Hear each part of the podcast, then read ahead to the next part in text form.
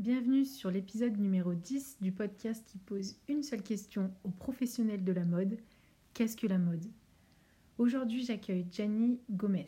À ce jour, elle travaille au sein d'un bureau de tendance en France. Quand la mode est avant même la confection d'un vêtement, qu'est-ce que la mode? Gianni nous partage sa définition. Habillé, habilleur, bonne écoute. Alors, pour moi, la mode, euh, c'est très large, mais c'est plus particulièrement euh, un porte-parole. Euh, porte-parole du, de minorité ou d'une grande partie du, du peuple, je dirais. ça permet de véhiculer des messages, de donner un point de vue différent, donner son avis, son opinion. et la mode, ça permet de changer les mentalités. pour moi, en mon, sens, c'est un actif, c'est un, domaine très actif dans le changement des habitudes et des mentalités de manière générale. Et ça permet de mettre en avant des petits combats avec ses avantages et ses inconvénients, bien sûr. de justement, parce que le, être au porte-parole, ça va tout le temps des avantages. Mais ça aide en grande partie. et pour moi, ça a contribué énormément dans l'évolution de la société. Et du coup, l'évolution directe chez le particulier. Donc, pas forcément que chez les grands acteurs, mais vraiment, ça va influencer et impacter, pour moi, à mon avis, chacun en, tant qu'individu. Mmh. c'est aussi, pour moi, une deuxième chose très importante, c'est un art qui regroupe d'autres formes d'art pour moi, la mode, c'est de l'architecture, c'est du dessin, c'est de la photo, c'est des, des plein d'âmes d'artistes qui sont mises en avant, plein de regards, plein de points de vue et plein de différences, surtout la différence. Et c'est ce qui va faire sa force. Mmh. Oui, c'est vrai. Oui, parce que quand on pense la mode, on, croit que c'est juste du vêtement ou des accessoires. Mmh. Mais en fait, c'est vraiment, comme tu dis, un, rempli de, en fait, de, de techniques en fait différentes aussi. C'est pas juste de la couture en soi. ouais, c'est ça. C'est c'est un, un monde, je dirais, très vaste et chacun est essentiel dedans. effectivement, la couture, c'est la partie technique. Mmh. Mais moi, quand je pense mode, je pense pas du tout à ça. Je pense au, à ce qui va déclencher les mouvements, à ce qui va déclencher la couture, justement. Ce qui va amener le vêtement à la couture, c'est avant tout un travail d'analyse, c'est c'est un regard, c'est mettre en forme des mots ou des pensées ou des valeurs des choses comme ça, des croyances qu'on met en forme. Parce que d'ailleurs, on peut voir au travers des, des, défilés des Fashion Week, on voit que chaque directeur artistique a sa patte. Bien sûr, il est influencé par le, business, on est tous au courant, mais il a quand même un côté, je donne mon, point de vue ma manière de, ma manière de créer, je le mets dans le vêtement et c'est pour ça que, je, que la, marque que je représente a investi sur moi. Peut-être que la, marque aime ça chez moi. Si je prends par exemple Thierry Mugler ou, dernièrement, j'ai vraiment aimé son défilé pour la Fall 21. Euh, c'est vraiment de l'architecture pour moi. C'est vraiment donner des nouvelles formes, essayer d'expérimenter des choses. Et mmh, c'est quelque chose finalement, quand on regarde bien, ça devient rare. Hein. il n'y a plus beaucoup de, de DA ou de, de, de, grands artistes comme ça qui existaient avant. Et quand il y en a, on le sent. si on reprend Samuel Ross d'ACW ou, ou Virgil Abloh, ils ont des, des formations en architecture de base. Des gens qui sont sur ce regard de forme, de, mélange de lois, de, de, de la physique, euh, euh, d'un domaine scientifique avec finalement de l'art et laisser leur imagination euh, prendre le dessus.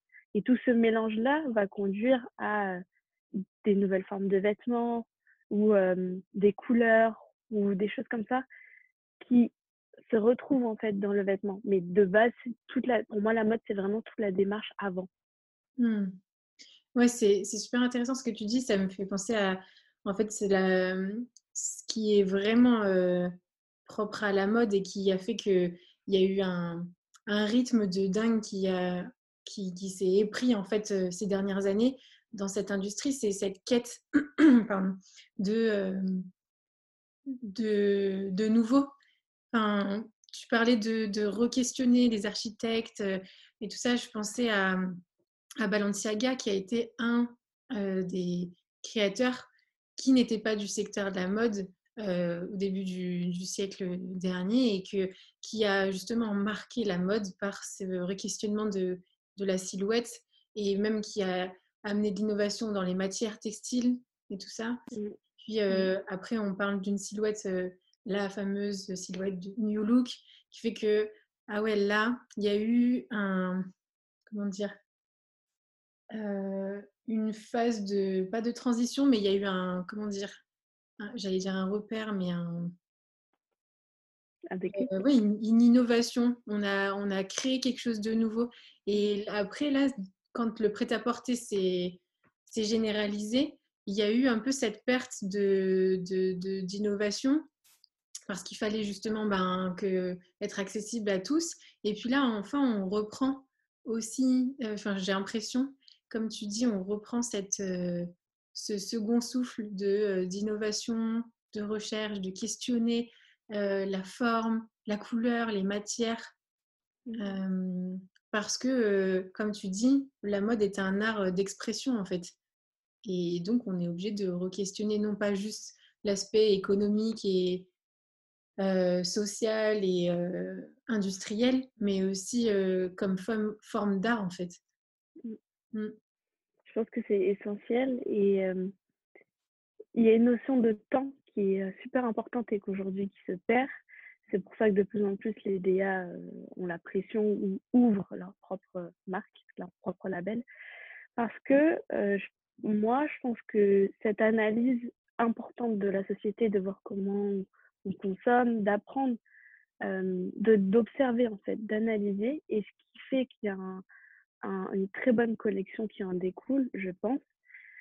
C'est aussi ce temps qu'on va prendre à observer et à, donner son point de vue, à, se questionner, comme tu disais, qui est important et qui finalement se perd parce qu'on cherche à faire de plus en plus de collections.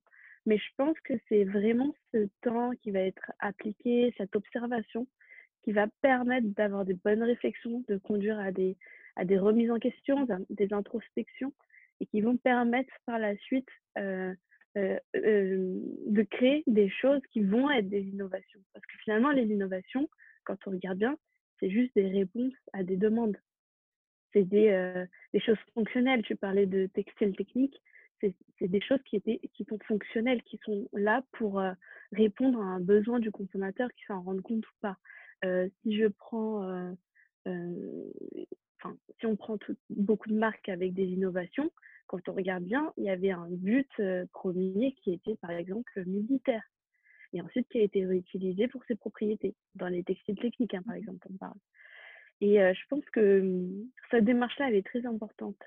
Aujourd'hui, quand on regarde le, mouvement du sustainable, du développement durable qui s'impose dans la société et aujourd'hui dans, dans, le monde du vêtement parce que c'est très important, c'est parce que le, si le, le client, le consommateur suscite ce besoin de savoir, de connaître, dans ce cas-là, la marque, elle doit répondre à cette demande-là. Et donc, du coup, essayer d'être attentive à ce est fait. Et je pense que sur tous les points, c'est important d'avoir cette démarche-là d'observation et de répondre à des besoins bien sûr, créer des nouvelles choses. Hein, ça peut ne pas forcément répondre à un besoin spécifique, mais plutôt à une envie ou quelque chose. Mais avoir cette démarche de réflexion et de se dire, bah voilà, est-ce que là, il y a une opportunité? Est-ce que il y a une fonction première à ce que je vais faire? Est-ce que justement, je vais véhiculer, je vais impacter de manière à véhiculer un autre message? Et en fait, cet équilibre avec ce côté, bah, en même temps, j'ai envie de laisser mon imagination mmh. faire ses affaires, quoi. Carrément. Mais du coup, ce que tu dis, c'est que l'importance d'écouter et d'observer, ça demande du temps. Et, et le, de prendre le temps permet vice-versa quoi, d'observer, d'écouter. Et si on ne se donne pas le temps, ben, du coup, on ne peut pas écouter, observer et donc innover. on, est dans la répétition, dans le... Il y a eu beaucoup de problématiques de plagiat il y a 10-15 ans. Mmh. pour, parce que en fait on se donnait pas le temps, enfin l'industrie de la mode ne se donnait plus le temps de juste d'observer, d'écouter, de se re-questionner et puis du coup d'innover. Mmh. Ouais. Bah, je pense que aussi il y a des choses qui sont mélangées qui ne sont pas à mélanger. Tout à l'heure, on parlait de prêt-à-porter qui est, qui est arrivé comme concurrent au luxe, au, plutôt à la comment dire à la au sur-mesure, voilà, ce que je voulais dire. et en fait, je pense que chaque acteur a son rôle. Euh, pour moi, c'est pas le prêt-à-porter qui a besoin euh, d'observer et euh, d'analyser et d'inventer. Parce que c'est pas sa fonction première. Sa fonction première, c'était de répondre à ce besoin que les gens avaient de, de, de toucher un peu au luxe, de toucher à ce qu'ils n'avaient pas.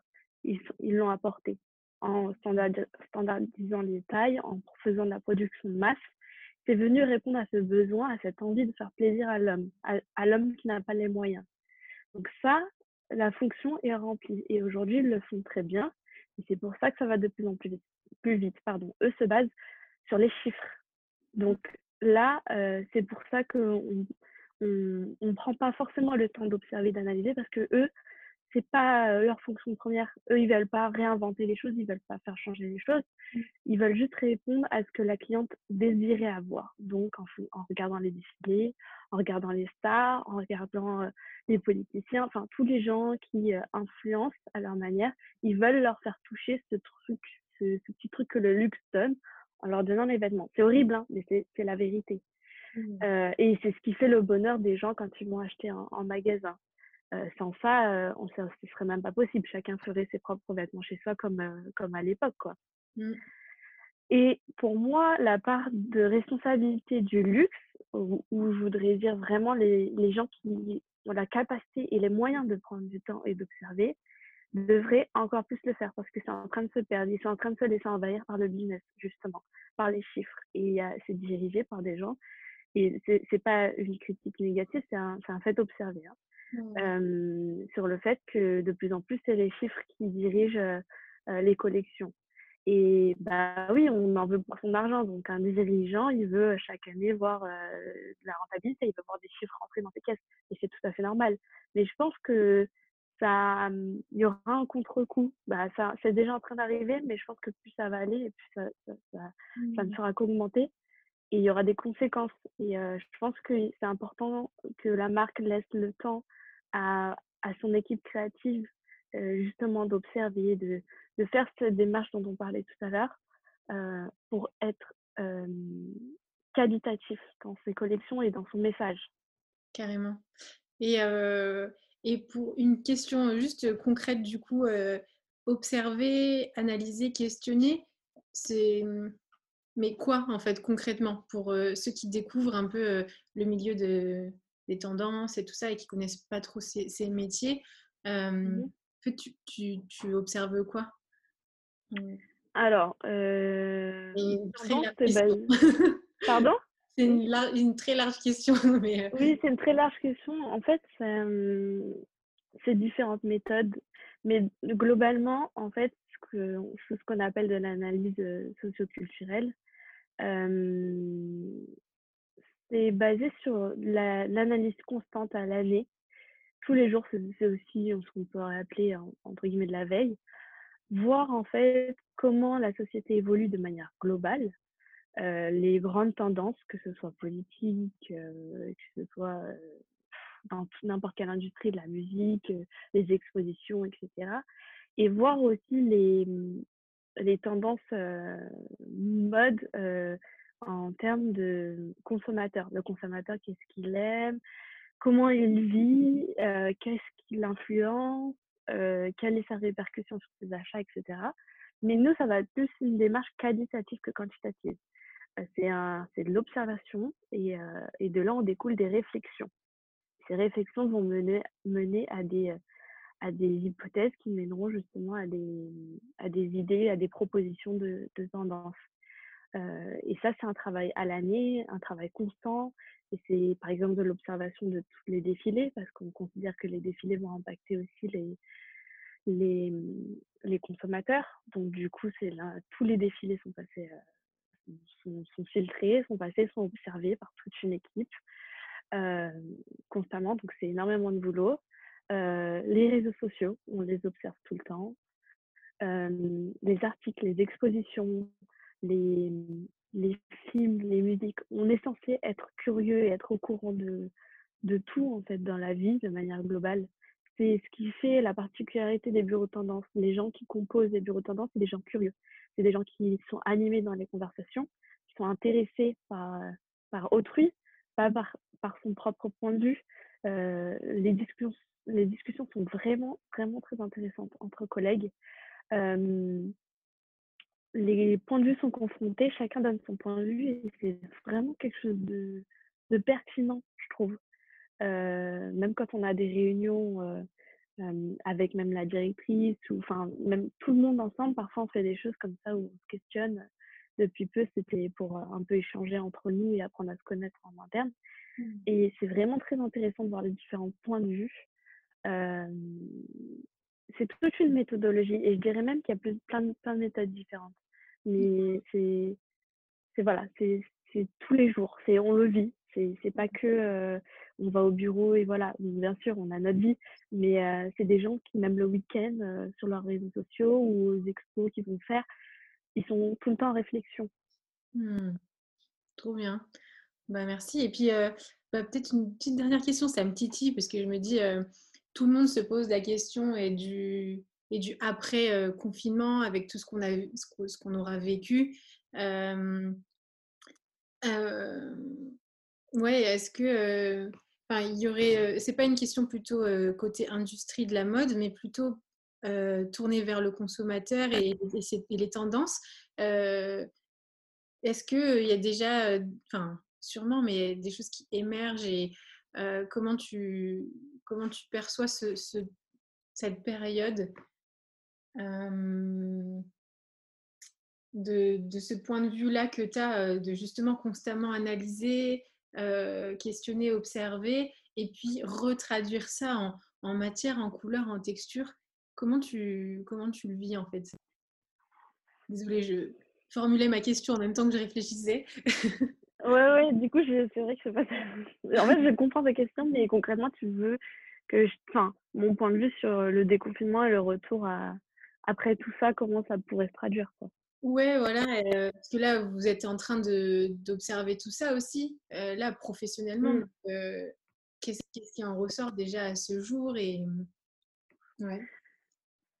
Alors, on a eu des petites réunions, c'est vrai. Après, moi, il y a des choses, c'est très, c'est un milieu très confidentiel, donc moi, en tant que stagiaire, parfois, il y a des trucs que je ne suis pas censée connaître. mais des échanges qu'on a eus pour le moment, on se questionnait entre nous déjà. On, aimait bien, on voulait écouter les témoignages de chacun, comment chacun vivait la chose. Euh, déjà, il y a des points de vue différents en tant que maman, en tant que jeune, etc., mmh. en tant qu'habitant parisien ou autre. Et ce qui était intéressant, c'était, je pense que c'est un moment qui permet de, d'avoir des déclics, qui permet plusieurs choses, qui permet de profiter de plus, d'avoir des moments qualitatifs Mmh. et de faire une coupure avec le stress et la routine quotidienne et, le trop plein de travail. je pense que c'est un moment aussi où les gens, alors ceux qui sont le plus conscients de l'impact et qui arrive à prendre assez de recul pour se dire voilà, bah, c'est aussi des conséquences humaines, clairement. C'est pas que un pangolin qui a mmh. transmis un virus, mais c'est tout ça, c'est aussi des conséquences malheureusement de l'être humain.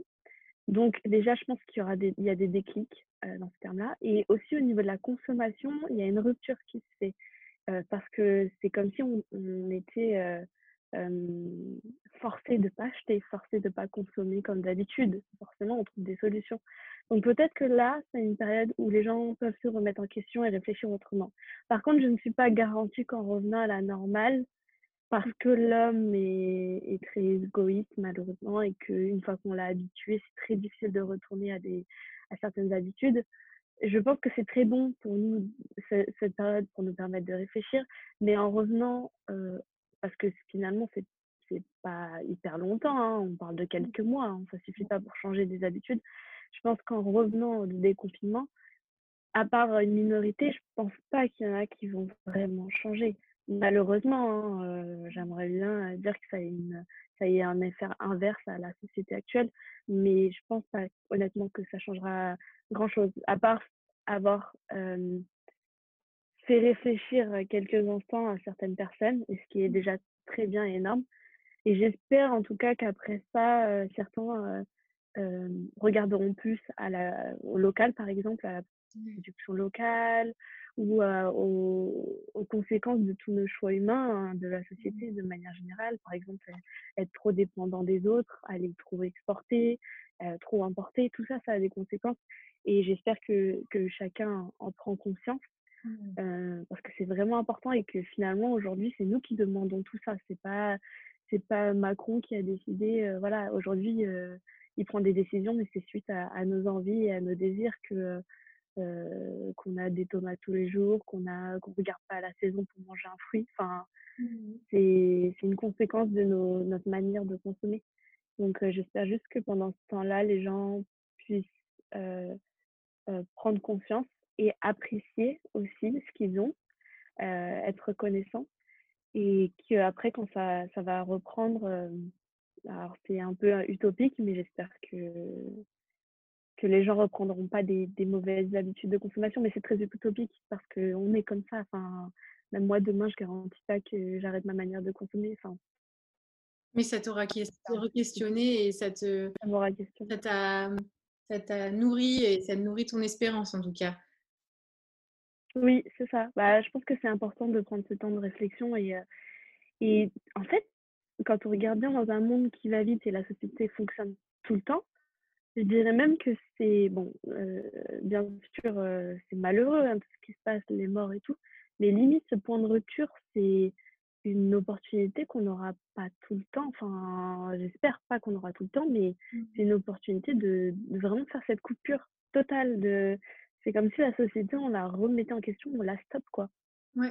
Euh, je sais pas si on se rend compte, mais stopper société comme ça, ça a des conséquences de malade, mais euh, c'est pas non plus quelque chose qui se fait, euh, qui se fait tout le temps. Et, et finalement, il faut essayer de prendre ça comme une opportunité aussi. Ouais, mmh, c'est vrai. Bah, on peut terminer sur cette bonne, bonne note mmh. et ce bon conseil de l'opportunité. Et mmh, ouais, en tout cas, merci euh, bah, c'était c'est super riche. Enfin, moi, je pourrais continuer tout le temps, tout le temps à discuter là-dessus. Ah, je pourrais aussi, j'aime trop discuter comme ça.